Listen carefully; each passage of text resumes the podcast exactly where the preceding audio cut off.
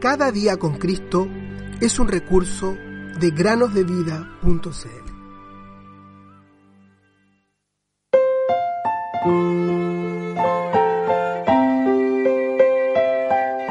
En la casa de mi padre muchas moradas hay.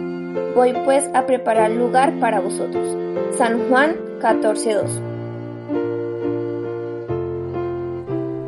Hola niños y niñas, bienvenidos una vez más. El día de hoy les quiero hablar acerca de las mudanzas. ¿Han tenido alguna vez que mudarse de casa? ¿Conocen a alguien que se haya tenido que mudar de casa?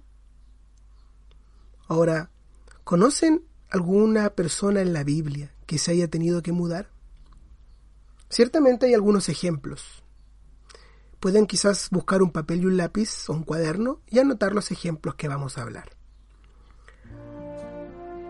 Adán y Eva tuvieron que mudarse. Sí, se mudaron del jardín del Edén, pues habían pecado.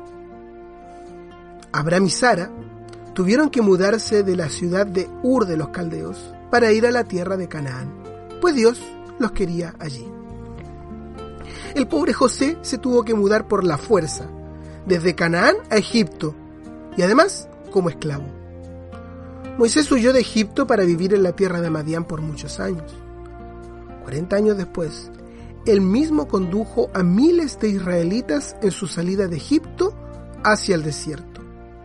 Luego, Josué movilizó a miles de israelitas, pero ahora desde el desierto hacia la tierra de Canaán, la tierra prometida.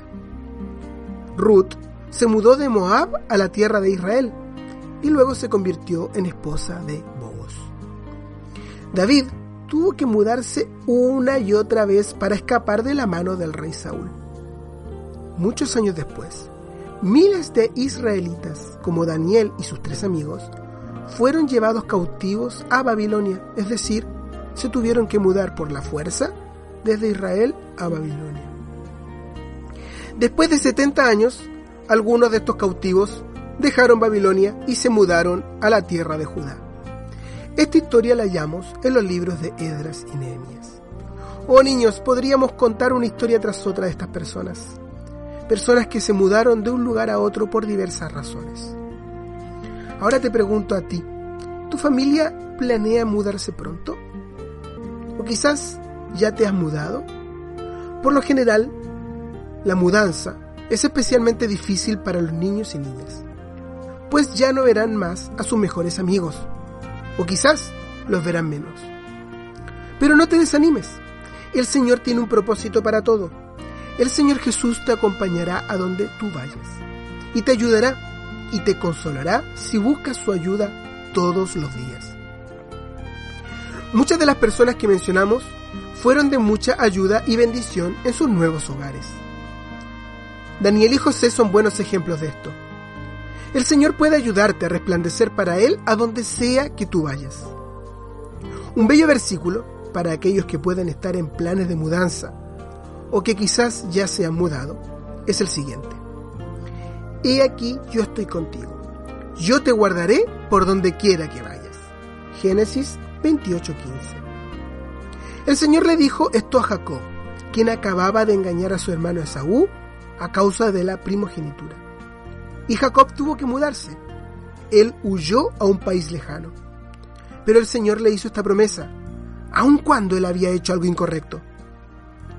Amigos y amigas que nos escuchan, confiemos en las promesas del Señor Jesús.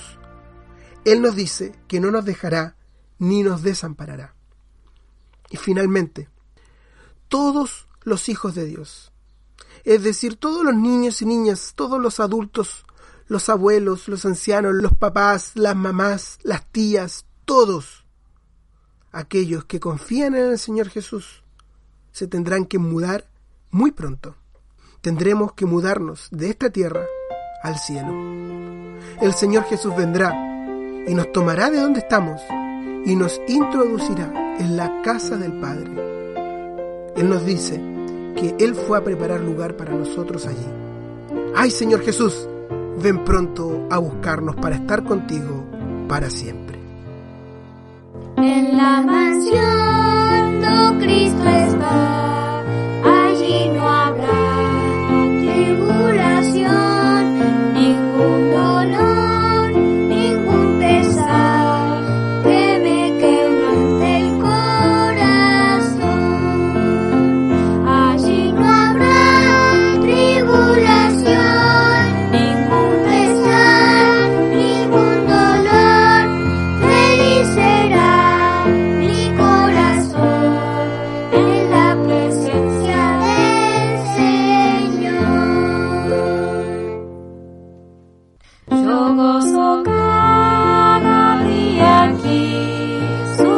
protección y gran amor, pero es mejor.